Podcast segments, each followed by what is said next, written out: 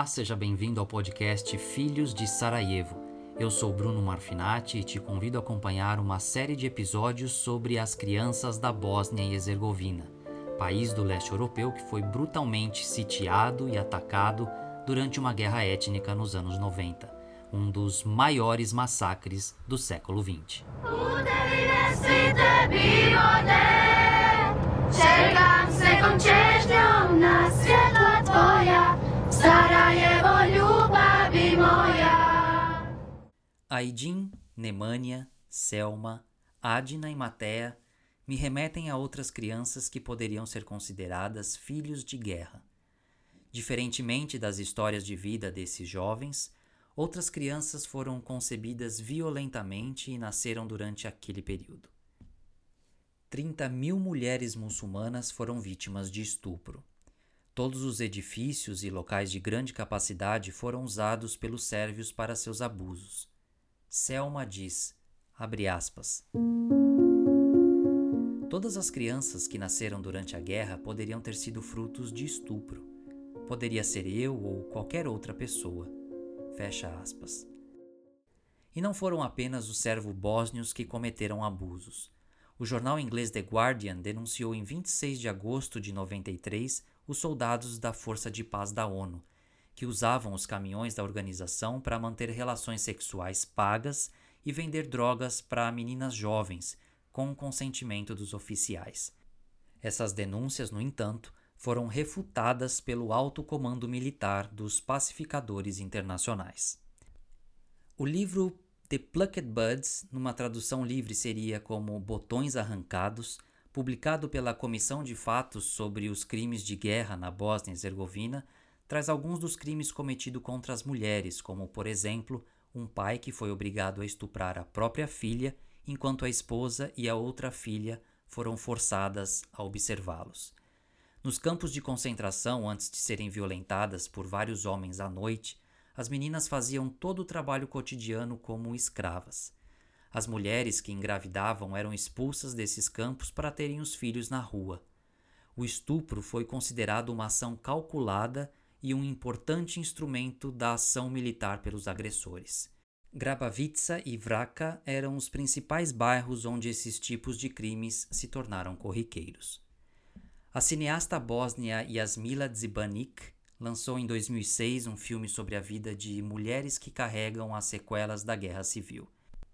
Grabavica, em segredo em português, nome original da película coproduzida por companhias da Bósnia-Herzegovina, Áustria, Alemanha e Croácia, é também o bairro onde Esma, personagem da atriz Mirjana Karonovic, vive com sua filha de 12 anos, Sara, interpretada pela jovem Luna, em um apartamento simples no subúrbio da cidade. Esma trabalha como garçonete em uma boate noturna e costura roupas para algumas amigas, o que a força a pedir a ajuda de conhecidos para cuidar de Sara enquanto ela não está em casa. Ela tenta conseguir dinheiro para que a filha faça uma viagem com a escola, mas quando Sara diz que os filhos de pais que morreram lutando têm descontos no valor do passeio, se for apresentado um certificado do exército, Esma fica preocupada. Na escola, Sara é amiga de Samir, que, como ela, não tem pai. Ele se surpreende ao saber que Sara não sabe como o pai morreu, pois sua mãe sempre evita tocar no assunto. Com dificuldades e questionamentos típicos da adolescência, Sara considera o pai um herói e faz de tudo para que a mãe consiga o tal documento para mostrar aos amigos quem foi seu tão admirado pai. Esma diz que seu corpo nunca foi encontrado e que por isso não tem o certificado militar. Em uma das cenas mais fortes do filme, Esma, no auge de uma briga, perde o controle, cede à pressão da filha e revela o segredo que Sara é fruto de um estupro cometido contra Esma por um nacionalista sérvio durante o conflito. O impacto da notícia faz a menina acabar com a única semelhança que, segundo sua mãe, ela tinha com o pai. Ela raspa o cabelo.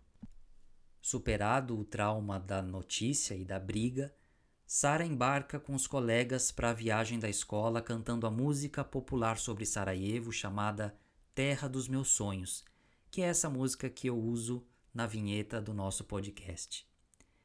As cenas divertidas e ora românticas contrastam com passagens muito densas, porém não forçadas, de conflitos pessoais, de reflexão e da coragem das várias mulheres que perderam pais, maridos, filhos e netos e tiveram de seguir adiante para dar uma vida melhor aos que ficaram. O vencedor do Urso de Ouro no 56º Festival de Berlim foi tão aclamado pelo público e pela crítica que cumpriu seu papel social e ajudou a criar leis de proteção às vítimas da guerra após a sua estreia. A atriz Luna, nascida em Sarajevo em 2 de dezembro de 1991, conta que estava na sétima série do ensino fundamental quando uma mulher visitou a escola e convidou três classes para participar de um bate-papo. Oito meses mais tarde, Luna recebeu uma ligação e descobriu que aquele encontro era, na verdade, um processo seletivo entre 20 crianças para escolher quem interpretaria a menina Sara no cinema.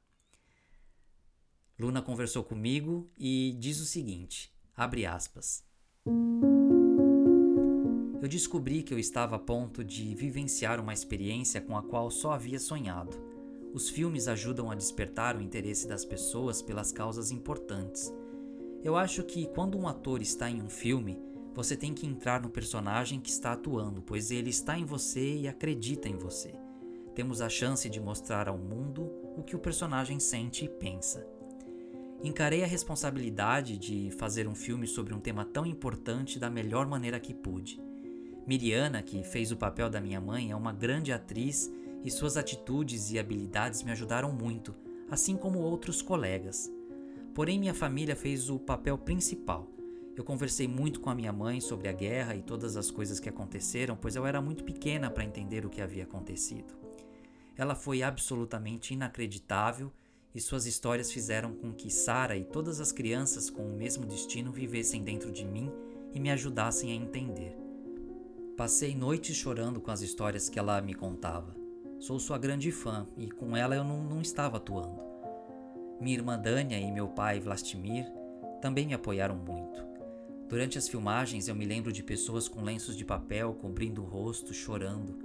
Lembro das pessoas rindo quando era para rir e também do sofrimento delas, lembrando as histórias de pessoas que conheciam. Quebrei uma perna durante a gravação e tudo isso desabou sobre mim, juntou com a emoção e com as histórias. Eu estava recordando que Sara havia vivido, assim como muitas crianças da Bósnia-Herzegovina e em muitos outros países também.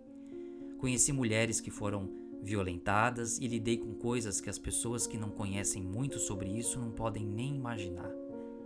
Quero que as pessoas lembrem de Sarajevo pelos Jogos Olímpicos de Inverno, pelas pessoas boas que viveram, vivem e viverão aqui, pelas nossas tradições, a alma de Sarajevo. Eu moro com meus pais e no meu tempo livre eu escrevo, leio, escuto música, vou à academia, estudo, saio com meus amigos, com minha família, minha irmã Dânia e levo meu cachorro para passear. Dânia tem 15 anos e é a pessoa mais legal que eu conheço. Temos que ter consciência de que o mundo é cruel. As pessoas não veem que são elas que o tornam cruel e que suas crianças a veem como exemplo. Então é difícil dizer que as crianças são nosso futuro. Amem suas famílias, seus amigos e lembrem que somos nós que tomamos conta de nós mesmos. Eu tenho muito medo da pobreza. Eu não tenho religião e não acredito em um Deus, mas em uma força que existe e que não sei colocar em palavras. Talvez meu Deus seja uma mulher, pois acredito que são as mulheres que seguram o mundo e que o mantêm normal. Meu Deus é, portanto, legal, seguro, amoroso, grande, inteligente e bondoso. Bondoso, mas rigoroso. Sonho em comprar uma grande casa para minha família e dar tudo o que eles precisam. Esse talvez seja o sonho de qualquer jovem, mas eu gostaria de conseguir tudo isso com o meu trabalho no cinema, que me inspira e alimenta minha alma. É como se eu desse algo de volta às pessoas que gostam de mim. Fecha aspas.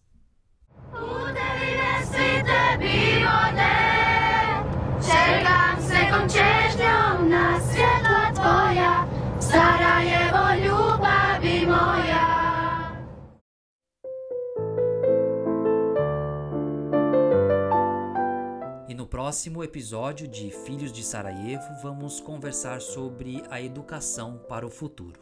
Até lá!